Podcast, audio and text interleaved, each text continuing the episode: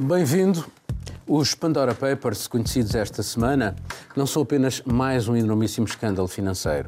Eles expõem de forma cruel como a evasão fiscal permanece fácil e como é pouco o interesse político em acabar com esse sistema. Estamos outra vez a falar em milhares de milhões de euros de fuga aos impostos.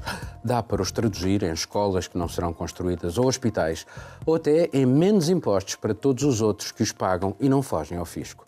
Mas desta vez, a lista tem centenas de políticos de vários países a recorrer ao que o cidadão comum não consegue: empresas de fachada em paraísos fiscais para adquirirem bens e fugirem aos impostos. E seja o rei da Jordânia, o primeiro-ministro checo ou o presidente da Ucrânia, todos atestam a sua honradez e até a legalidade das suas ações. Afinal, no ecossistema da fuga ao fisco, há poderosas firmas de advogados e notários não só ajudam os seus clientes a colher os benefícios da indústria offshore, como procuram influenciar as leis e regulamentos num sentido favorável aos seus interesses. Na Austrália, por exemplo, uma das empresas de advogados referida nos Pandora Papers movimentou-se como pôde contra as reformas anti-evasão fiscal. Esta forma de dissimulação de fortunas acaba sempre por representar injustiça e desigualdade e leva ao descrédito das democracias. Porque, ainda que possa ser legal, não deixa de ser totalmente imoral. E não, não foram os governos, nenhum deles, quem trouxe estes casos ao conhecimento da opinião pública nestes últimos anos. Foi sim o trabalho de centenas de jornalistas em todo o mundo. Bom, ainda para mais, uh, quando temos dois jornalistas a quem foi atribuído o Prémio Nobel este ano. Marcelo, sobre este assunto de, dos, do, dos, mais um escândalo, sobre este novo escândalo. É mais um escândalo que vem na, na esteira de uma longa série de, de, de, de revelações que este consórcio de jornalistas uh, tem vindo a fazer uh, nos últimos anos e, mais uma vez, tu disseste bem que não podemos considerar tudo o que lá está, ou todos, esta grande lista de nomes, como uma, uma, uma lista de criminosos, porque, porque ter dinheiro nestes paraísos fiscais em si pode não ser considerado um crime. Eh, aliás, não é um crime.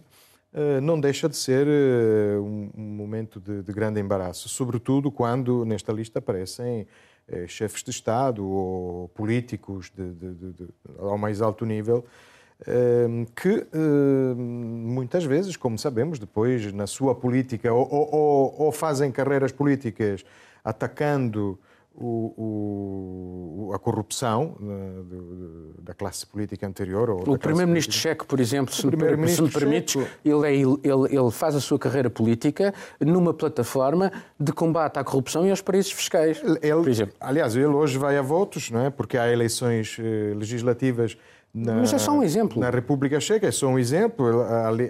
Chama-se o partido dele ou a coligação dele, a Aliança dos Cidadãos Descontentes, agora não sei com quem é que estarão descontentes os seus cidadãos, as sondagens ainda o davam como, como à frente eh, na, na, nas intenções de voto. Mas fala, mas fala acho, mais do. Mas acho que as sondagens... sobre, sobre o resto, a generalidade em Itália, o por exemplo. Acontece, em, Itália, em Itália, por exemplo, surgiram nomes que vão desde um, um senhor, um milionário que vive, eh, chama-se Delfo Zorzi, que vive há muitos anos no Japão, tem nacionalidade japonesa, porque durante muitos anos foi, foi, ficou envolvido em atos gravíssimos de terrorismo do, do, do tempo, enfim, da, da, época quente do terrorismo em Itália. Uh, últimas notícias apareceram jogadores e treinadores, entre eles o selecionador nacional, campeão da Europa. Uh, é um pouco triste também ver esta, esta, este grande eh, conjunto de nomes atirados assim, mas de facto uh, é, é, uma coisa que, que, deixa, que deixa problemas políticos, problemas políticos de, de coerência com aquilo que se faz. Outra coisa que, que deixa bastante, faz refletir é que quando falamos em paraísos fiscais, não falamos apenas na, nas Ilhas Virgens ou em ilhas que temos que procurar no Google Maps porque não sabemos onde ficam, mas alguns, eh, por exemplo, temos alguns dos estados dos Estados Unidos. Dakota do Sul e Delaware são dois dos sítios eh, que surgem como grandes centros de lavagem de dinheiro. Porque outra coisa importante é que este dinheiro não só é, é, é uma maneira para fugir ao fisco, mas é dinheiro que, que, se esconde, que desaparece e que depois tem, tem outras utilizações muito. Já, já só para completar a lista dos italianos que aparecem, aparece também um boss da Camorra, da máfia napolitana, que está neste momento na prisão. Catarina, não, não, não arriscamos a ficar anestesiados e não dar valor nenhum, porque são escândalos sucessivos e não há nada verdadeiramente eficaz para os combater. Completamente são leaks que aparecem uh, anualmente uh, nos últimos tempos, mas que nos levam sempre à mesma conclusão, não é? Que ninguém faz nada. Ninguém faz nada e que os mega, os mega ricos conseguem sempre arranjar uh, uma solução, ou para esconder o dinheiro, ou para criar mais dinheiro, ou para lavar o dinheiro. Um cidadão comum, imagino, não jornalista, que acorda de manhã e vê estes leaks, o Pandora Leaks, o que é que vai pensar? Pensa, bem, eu realmente também não gosto de pagar impostos. É uma grande chatice pagar impostos. O salário que eu faço não é muito elevado, portanto eu gostava de não os pagar.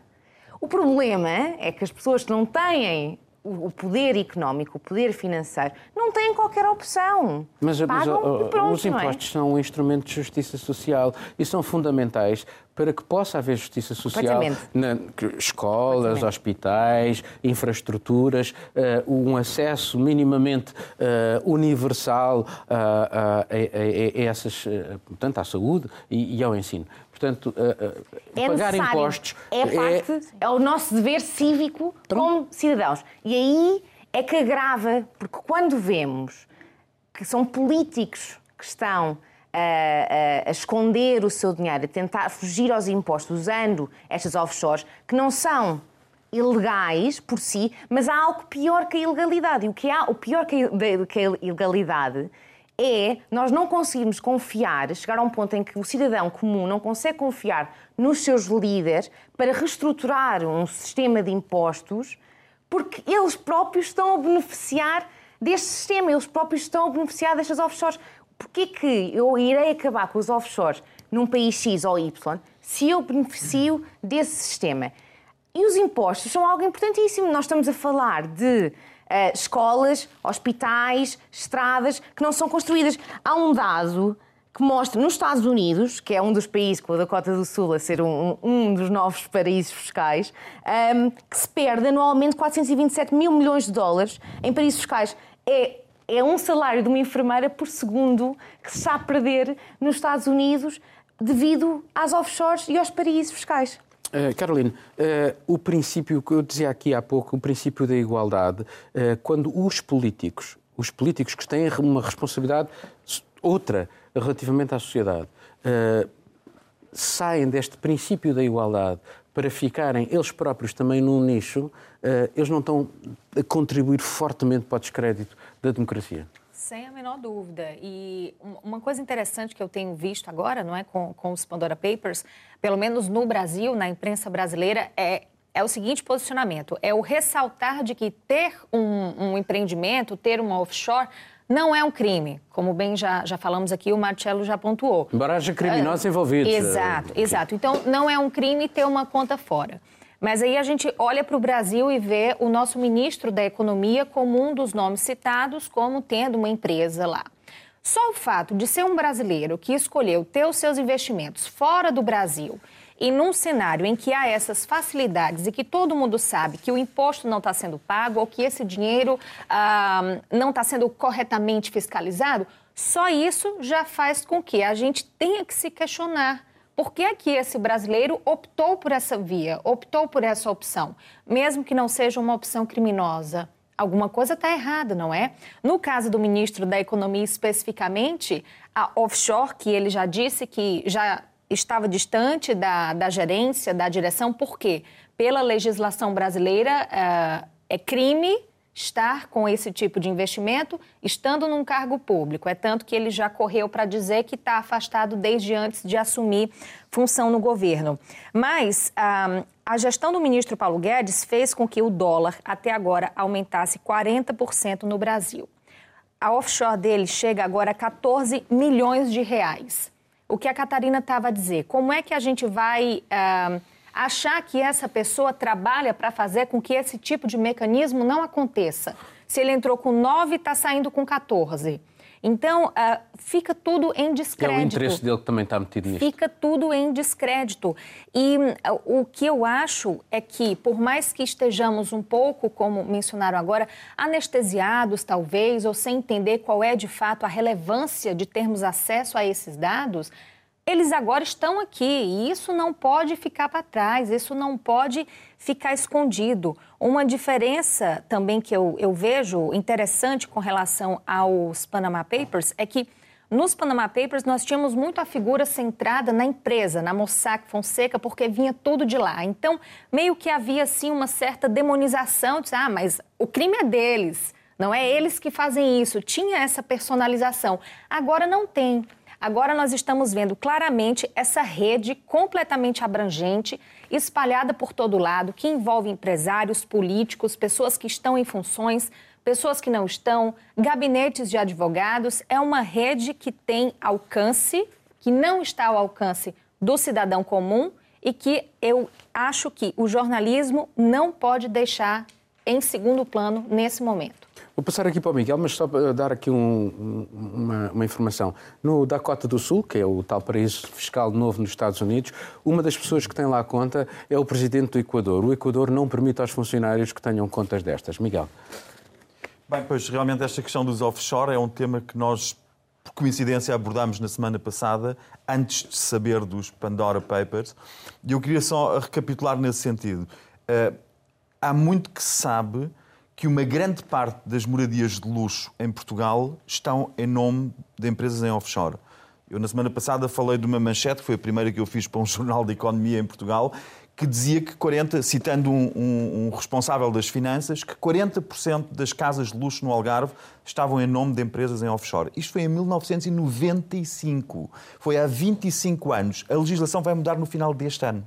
Precisaram de 25 anos para no final deste ano se obrigar as empresas a tirarem a casa, que é, são, são sempre empresas offshore, têm uma única casa em seu nome, para retirar a casa do nome dessa empresa e pôr em nome de pessoas naturais, e então aí pagar os impostos de uma transação, mas precisaram de 25 anos para dar esse passo, porque quem não o fizer vai pagar uma taxa de penalização de mais 5 pontos percentuais do que a taxa normal. Portanto, é irrisório a forma como se está a combater a, a, eficácia legal é irrisória pelas razões já aduzidas. É porque nos parlamentos estão dois, um terço a dois terços das pessoas são advogados ligados às grandes empresas de advocacia. E hoje em dia, parece-me que é muito interessante olharmos só para um caso concreto. Nós falamos muitos milhões, muitos milhões, mas nós podemos olhar para Sintra, aqui ao pé, e pensamos num pequeno palacete em Sintra.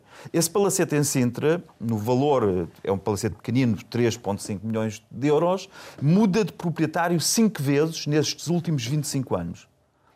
O Estado, só com esse, com esse um palacete, perdeu um milhão de euros em impostos. Um milhão de euros com um palacete. Agora, imagine-se o que é que isto não é no país inteiro. E, e Portugal está numa situação particularmente fragilizada porque o interesse em resolver este tipo de situações é baixíssimo. Só com uma grande pressão exterior. E nós vemos agora, desculpa, vemos agora as legislações lentamente a, a, a mudar, mas sempre com um grande atraso em relação àquilo que poderia ser feito. A BBC pegou num caso concreto, com base nos Panama Papers, que aliás em Portugal ainda deixaram tudo em aberto, nós estamos à espera. Em Espanha sabemos que com os Panama Papers foram recuperados 140 milhões de euros em impostos só nos primeiros dois anos. E em Portugal, nada.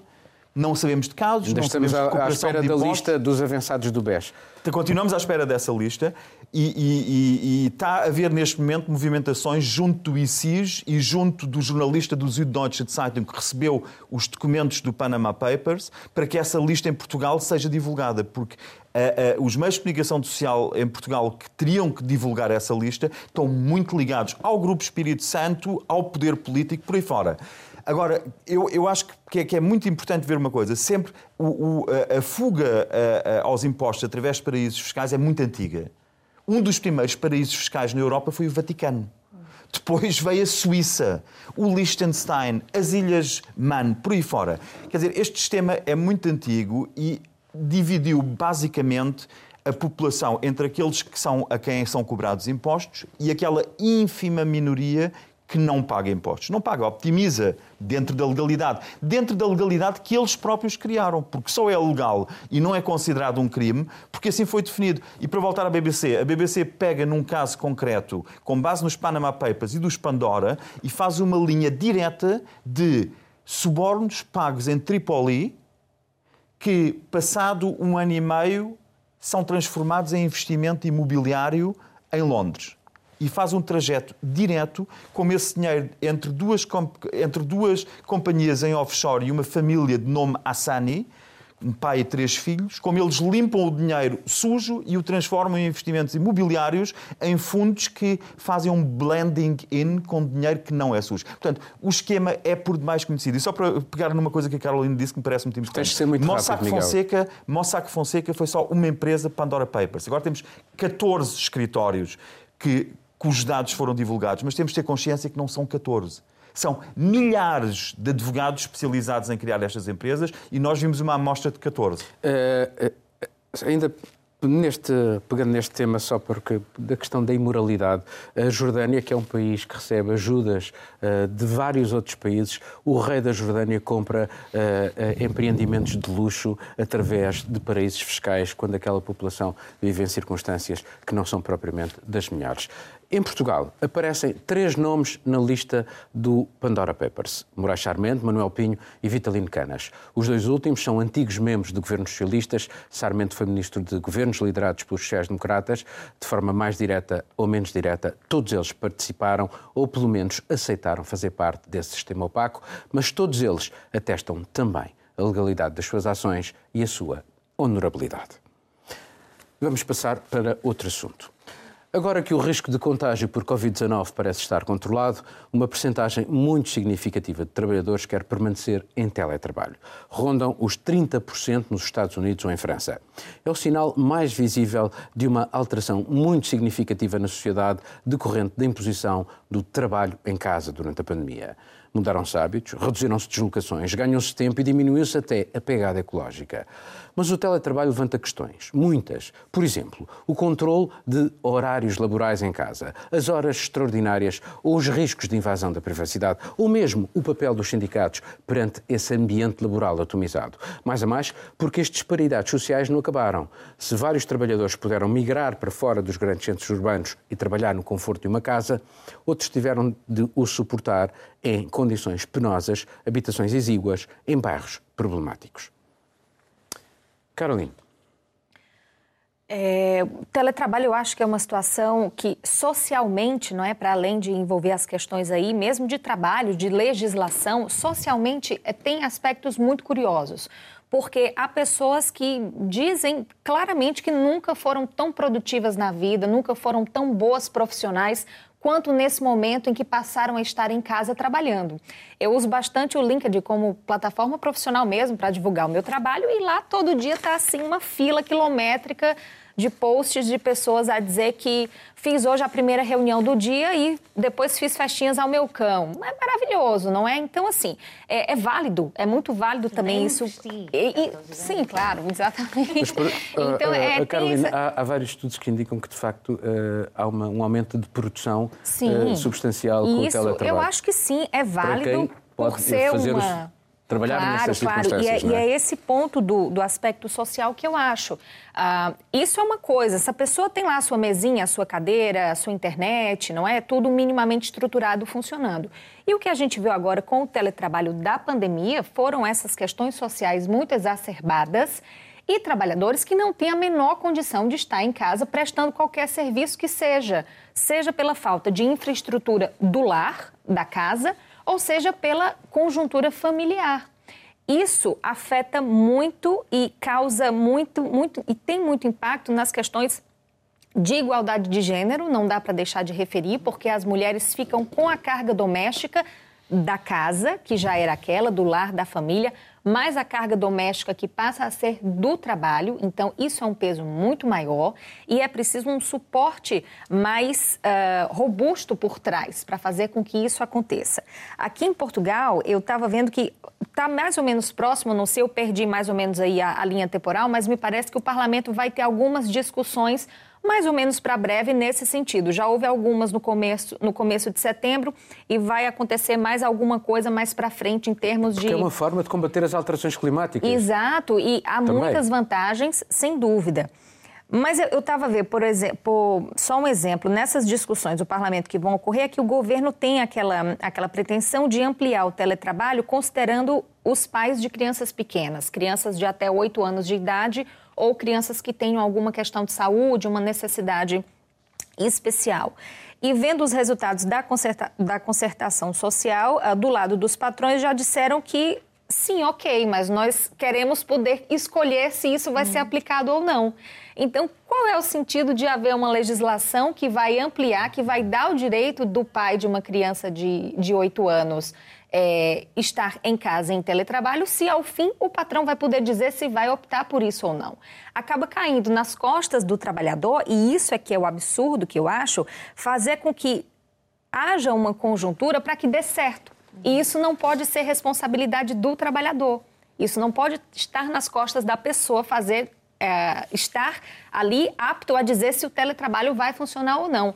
Existem muitos pontos positivos também, mas há muito que se discutir, é muito novo e a gente ainda está num momento que socialmente exige muitas discussões para que isso flua, na minha opinião, com maior segurança, não é? Principalmente para os trabalhadores. É de facto um, um, um debate que se impõe, mas, por exemplo, na Finlândia, uh, eles já decidiram que vão mesmo penalizar o, o, sistema do teletrabalho. Portanto, uh, é preciso ver como é que a sociedade se adapta uh, a isto. Uh, mas diz tu. Um, como todos os, os, temas, o teletrabalho tem um lado positivo, tem um lado muito negativo. falando no aspecto da, da igualdade de género, para além das tarefas domésticas, estudos feitos mais recentemente que mostram que a própria violência doméstica contra as mulheres tem a tendência a aumentar, porque a mulher passa mais tempo em casa, eh, em teletrabalho. Para muito o trabalho é visto como uma fuga eh, da própria casa, do ambiente da casa, dos problemas que se têm dentro da própria casa. Eh, eu queria falar num tema do teletrabalho que é muito pouco falado nos meios de comunicação social, que é as pessoas com deficiências. Fiz uma reportagem sobre o assunto há uns tempos e achei interessantíssimo pessoas com deficiências encontram milhentas barreiras ao acesso ao trabalho. Não só a discriminação, mas também o próprio escritório, que muitas vezes não é acessível, porque há escadas, não há elevador, as casas banho não são acessíveis. Durante anos, anos, os movimentos uh, que representam pessoas com deficiências têm dito nós precisamos de mais flexibilidade, precisamos que, que, que, as pessoas possam ir para o trabalho, por exemplo, evitando a hora de mais trânsito ou evitando as horas onde os comboios estão mais cheios. Uh, precisamos dessa flexibilidade para as pessoas com deficiências poderem ir para o trabalho ou então poderem trabalhar de casa. Por exemplo, pessoas com doenças crónicas uh, que lhes custa muito levantarem-se da cama de manhã e precisam, às vezes, trabalhar a partir de casa. E durante anos as empresas disseram: não, isso não é possível não podemos dar mais flexibilidade. E foi um grande problema. Tanto quando, quando a pandemia acontece, do nada, as empresas conseguem adaptar-se a uma nova realidade. E isto criou uma janela de oportunidade para muitas pessoas com este tipo de problemas, que de um momento para o outro agora conseguem aceder a estes locais de trabalho, seja a partir de online, do Zoom, do Teams ou no próprio escritório. Agora, só, só para acabar, há um receio todos nós sabemos que uh, a nossa memória é curta, a vida volta ao normal e dentro destas comunidades há um grande receio que se esqueça todas as aprendizagens que uh, o que nós aprendemos durante a pandemia e quando a população em geral puder voltar aos escritórios em massa, as pessoas com deficiência fiquem de novo um, eh, em casa sem conseguir ser ao é trabalho. É capaz de não vir a acontecer porque uh, a tendência vai ser para o teletrabalho, ver, pelo menos, enfim, noutras Sim. paragens a, a tendência parece ser essa. Miguel. Bem, de facto, eu parece-me que o mais eh, importante aqui é que os benefícios sejam repartidos do teletrabalho, que, que, é uma evolução inevitável, não se vai parar. Quer dizer, o, o, mercado do trabalho tinha estagnado, há muito que se falava no teletrabalho, uh, mas foi preciso acontecer o Covid para uh, receber este empurrão fortíssimo e parece-me que está em movimento e, é um movimento imparável. E que, aliás, só acompanha a evolução dos computadores e da tecnologia e da inteligência artificial por aí fora. Portanto, o que me parece importante é repartir os benefícios entre as empresas e os assalariados. Uh, para mim é relativamente fácil falar, porque eu nos últimos 20 anos trabalhei 10 anos a partir de casa e nos últimos 5 anos trabalho a partir de casa e sei o que isso significa conheço as dificuldades, sei as inércias que se tem que vencer, as infraestruturas que se tem que criar e os custos que se têm a partir de casa. Porque quando nós subtraímos uma parte da área pela qual pagamos renda, por exemplo, para trabalharmos nela, estamos a ter um custo acrescido. Estamos a pagar a renda para vivermos e estamos a pagar a renda, na mesma renda, estamos a pagar também o espaço que devia ser comportado pela empresa, não é? Portanto, tem que se arranjar rapidamente soluções fiscais para distribuir os benefícios e para criar condições mínimas para se trabalhar a partir de casa. Eu eh, conheci muitas pessoas ao longo dos muitos anos que trabalho a partir de casa que desejavam imenso e tinham o grande desejo de poder também trabalhar, uh, em estar em teletrabalho. E quando isso aconteceu, perceberam, passado pouco tempo, o peso que isso não significa. E muitos é aquela história, cuidado com o que desejas, não se vai realizar, e imensa gente a sofrer, como tu dizias, quer dizer, uma casa, um apartamento minúsculo com duas, três pessoas, às vezes, a trabalhar em teletrabalho, vê-se que não sobra muita área útil da casa para, para se viver. E não se consegue separar entre a vida profissional e a vida privada, que é importantíssimo, por aí fora. Portanto, o que quer parecer é que se tem que chegar rapidamente a uma forma negociada de se repartir os benefícios e de cada um assumir os custos também que, que a solução implica. Marcelo, sobre este assunto, mas eh, pegando aqui, também aqui num dado que eu gostava de, de introduzir, que é uh, o teletrabalho, a mutação do teletrabalho pode ter consequências inclusivamente na configuração das cidades, porque se, como acontece agora já com várias empresas em algumas grandes capitais, que dizem que os trabalhadores só precisam de ir dois dias uh, por semana uh, aos escritórios, a tendência é que os escritórios se reduzam, em, em, normalmente em zonas muito caras, portanto, eles têm um, um, um ganho, uh, a empresa tem um ganho financeiro não negligenciável, mas ao mesmo tempo isto faz com que uma série de pequenos negócios depois não funcionam, que vivem à conta do, dos empregados do escritório e também um abandono que pode acontecer em determinadas uh, uh, zonas das cidades. Portanto, esta mutação uh, traz de facto grandes alterações. Todas as mutações são alterações, naturalmente, e trazem consequências. É, é sei que é banal dizer, são consequências boas ou más, de acordo com, com, com, com os pontos de vista e com, com a forma como nós conseguimos reagir. Eu acho que sobre o teletrabalho eh, existiu também um pouco uma, eh, uma, uma, grande, uma grande ênfase dos jornais, não é? Que obviamente de repente descobriram esta nova época do teletrabalho e nós sabemos que os jornais gostam depois de, de, de, de marcar, eh, de assinalar marcos históricos todos os dias, porque todos os dias temos que publicar jornais. Um, e, e, ao mesmo tempo, já estamos a assistir a um regresso à normalidade, já há mais trânsito nas cidades, porque de facto descobrimos que depois há trabalhos que não podem ser resolvidos todos através do teletrabalho. E, e através do bom senso, vamos nos orientando. Eh, há coisas que de facto se podem fazer e que vieram para ficar. Ehm, vai, isso vai transformar as cidades, vai transformar as cidades, vai, vai trans, com, com transformações também positivas, porque nós não podemos continuar a falar de, da, da, pegada ecológica e do, e, de, e do desafio que é, é hoje em dia a conservação do, do, de, de, condições de vida humana no planeta porque nunca é o planeta que está em risco, somos nós no planeta que corremos sérios riscos de desaparecer. Uh, e depois, ao mesmo tempo, uh, ter esta vontade manifesta, uh, como está a acontecer agora, de voltar à normalidade, onde normalidade para nós é, é 2019. esquecer completamente o que aconteceu no último ano e meio. há coisas que, que vão, ser, vão, vão continuar a existir, em teletrabalho, a funcionar em teletrabalho, com novas regras, com um novo, uma nova dimensão também nas relações uh, entre padrão e trabalhador, com um novo desafio também para, para as relações sindicais no trabalho, porque obviamente se fala em, em controlar um trabalho que é realizado em casa. Sobre a relação, por exemplo, o que aqui foi, foi mencionado sobre, sobre a violência doméstica ou, ou, a gestão do espaço doméstico, é uma coisa que, se calhar, vai, vai trazer uh, novas soluções para estes problemas antigos. Uh, obviamente, a solução da violência em si resolve-se com outros meios que não uh, trabalhar. Não, não, não podemos dizer a mulher precisa de um escritório porque, porque em casa é vítima de violência. A solução da violência resolve-se com, com, com, com, os meios com, com, que normalmente enfrentamos a violência. Mas a nível de, de, de, de partilha de, espaço doméstico e de tarefas domésticas, com, com mais pessoas em casa, se calhar isto também vai, vai marcar, vai marcar uma, uma época nova na, nas relações entre homens e mulheres. Ou entre, Os divórcios entre... subiram bastante, isso já se Mas isso vai subir, é, é, é, uma solução também, o divórcio também é uma solução, não é, também é uma solução. Não é um problema. Bom, Vamos passar para o último tema.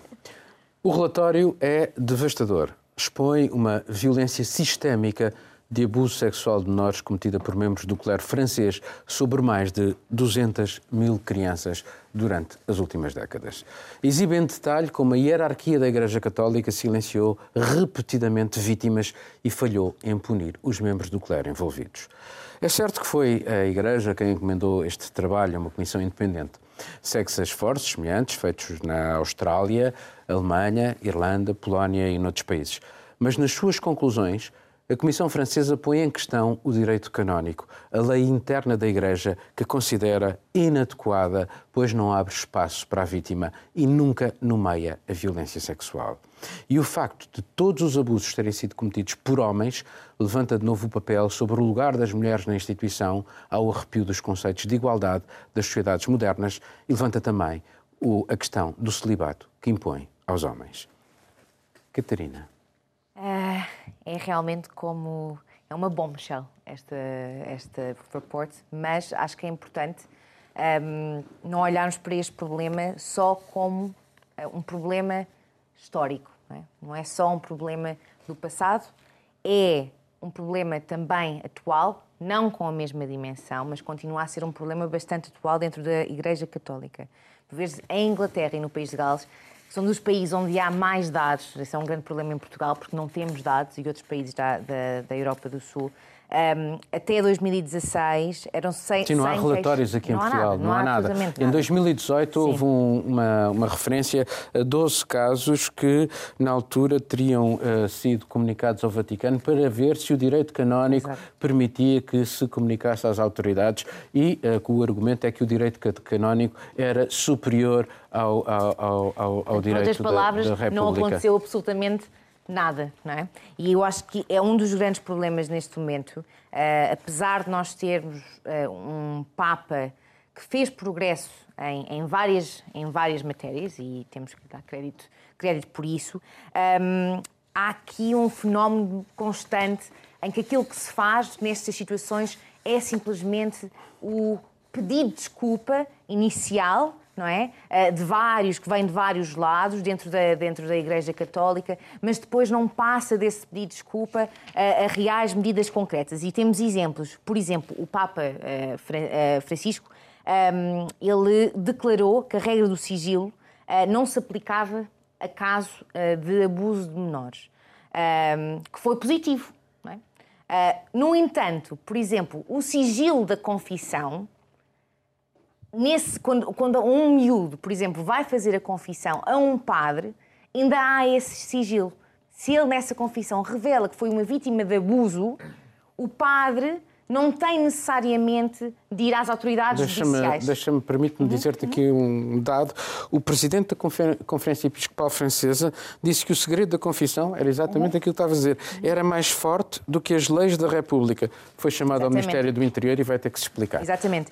Um, é, um, é, um, é um problema estrutural uh, dentro da Igreja Católica, um, mas eu queria só aqui tocar num ponto sobre uh, os homens, porque viu-se em França, a grande maioria das vítimas são, são, homens. Em geral, na Igreja Católica, a grande maioria das vítimas são homens, uh, crianças. Um, e isto levanta algumas questões sobre os apoios que existem na sociedade para os homens.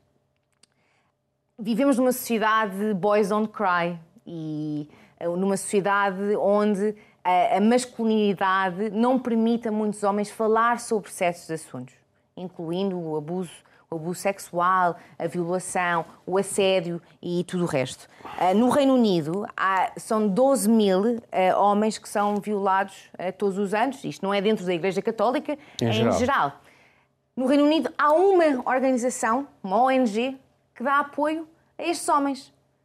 Na grande maioria dos países, isso não existe. Não há organizações para apoiar homens. Há organizações para apoiar mulheres e, e bem, não é? Porque uh, na, na, na, na, perspectiva são as mulheres que sofrem mais com, com, com abuso sexual e com violação, mas é preciso criar espaços urgentemente para os homens se sentirem confortáveis na sociedade para poderem chegar-se ao pé destas organizações ou mesmo ao pé de amigos, não é? E conseguirem falar sobre estes assuntos.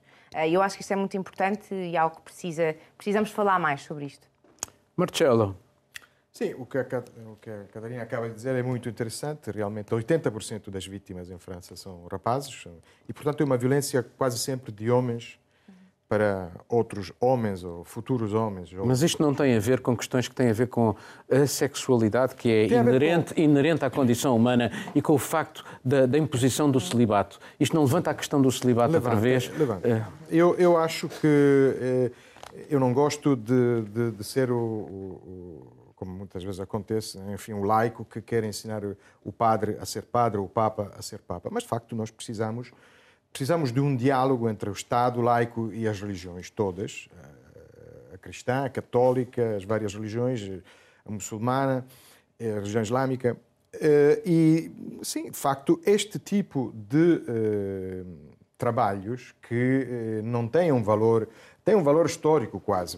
Estamos a falar de um, de um inquérito que remonta a casos de, dos anos 50. 50. Muitos deles já prescreveram. O próprio Le Monde, dando a notícia, dizia que é muito difícil depois fazer recorrer à justiça sobre muitos destes casos. Embora a Comissão, a Comissão o proponha. A Comissão propõe, propõe também uma indenização, mas enfim, são, são coisas muito delicadas, porque atenção, não esqueçamos que eh, houve depois, há casos famosos em que estes casos foram a tribunal, porque pois, o tribunal tem um processo, que é o processo uh, penal, o processo de crime de, dos Estados de Direito, em que depois existe o contraditório, é preciso provar. Isto é muito complicado. Nós, uh, há casos muito recentes que, que, que vão no, no, sentido contrário. Por exemplo, o caso de George Pell, cardeal australiano, é que, que, foi absolvido depois de 13 meses na cadeia. E, e o próprio cardeal Barbarin, em França, que foi acusado de ter encoberto as os abusos do, do, de Monsenhor Preinado, depois descobriu-se, ou pelo menos foi muito difícil uh, demonstrar que estava mesmo a, a, a no conhecimento o acontecimento. Portanto, e no entanto foi foi obrigado a admitir-se. Ou seja, quando depois vamos à, à justiça laica e, e com os rituais da justiça do, do Estado de Direito, depois eh, nem sempre tudo se consegue demonstrar. Mas, Mas isso é a grande vantagem da justiça. Isso é uma vantagem da é justiça laica, vantagem, que é a justiça, é exatamente exercer justiça. Que, que, que, surge precisamente também das cinzas dos, dos processos da Inquisição, ou, seja, temos...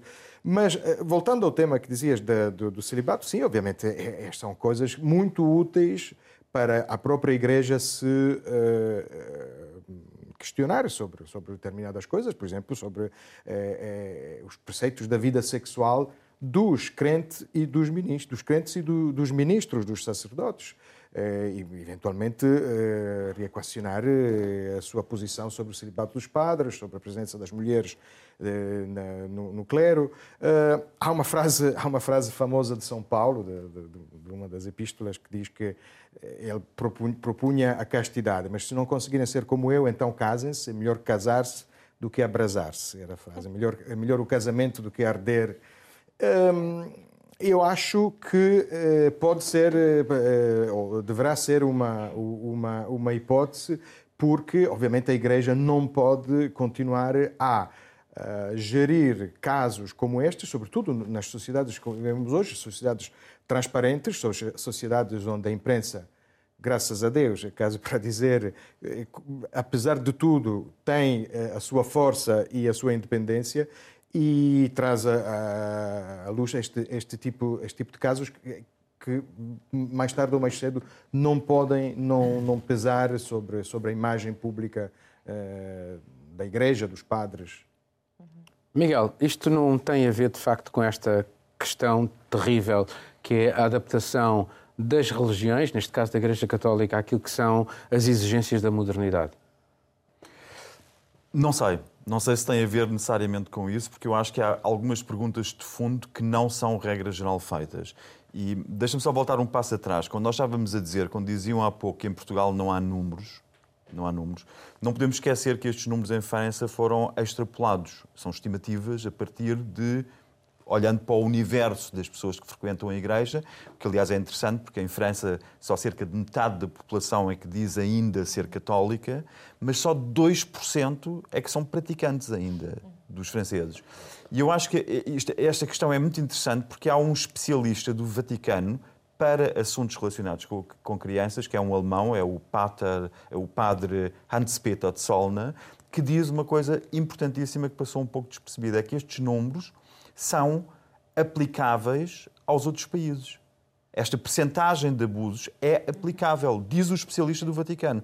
Portanto, há números em Portugal, da mesma forma como é a França. E em Portugal, se nós temos 107 milhões de franceses e em Portugal temos 10 milhões, podemos dizer que em Portugal foram abusadas 30 mil crianças pela Igreja, citando o Vaticano.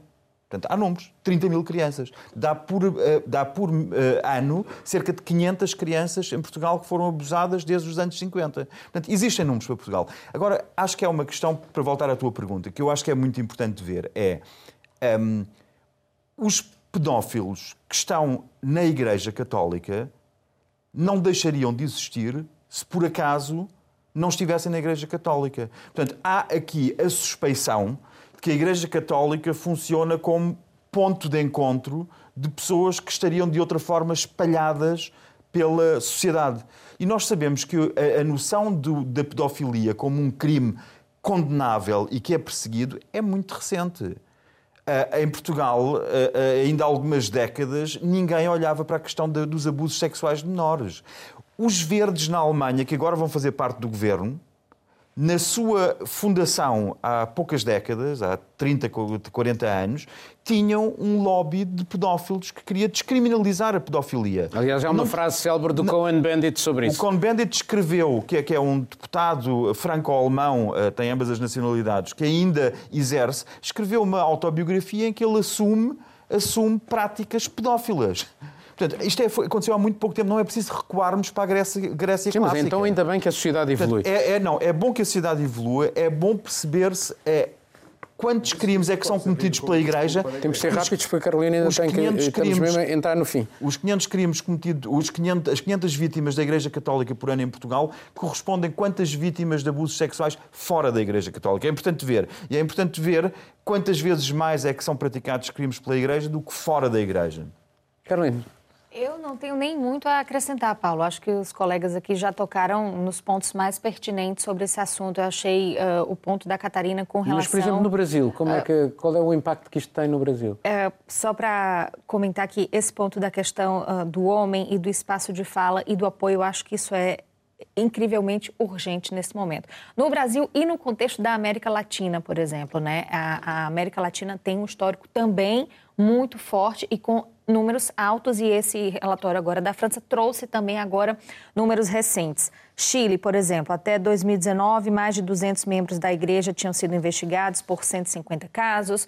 Peru condenou pelo menos três padres também por abusos sexuais ao longo dos últimos anos. Então, assim, isso está presente na, na é a conjuntura da Igreja Católica. Essa semana, no Brasil, nós estamos agora há poucos dias com uma denúncia de uma jovem um, que expôs, denunciou e foi à justiça mesmo denunciar um padre por importunação sexual. E o padre já foi se defender e disse que não teve nada disso. Mas essa jovem fez o caminho oficial. Ela fez uma denúncia formal através de uma advogada constituída por um serviço de defensoria pública. E isso agora está a correr antes da justiça da religião ou da justiça da igreja, do que quer que seja, que é isso que normalmente segue-se no fluxo de quando as denúncias chegam via igreja, a mãe que compartilha dentro da igreja que o filho contou alguma coisa, ou o próprio jovem que antes conta ao padre em confissão. Então, isso é crime, então, eu é, é, realmente eu não sou religiosa, eu não tenho base para dizer onde é que está sendo suportado na Bíblia que essa justiça da Igreja Constituída prevalece sobre a justiça que nós aqui temos que respeitar e obedecer e fazer valer para proteger essas vítimas. Eu acho que é isso. Obrigado a todos e assim terminamos este Mundo Sem Muros. Estamos de volta dentro de uma semana. Tenha dias felizes.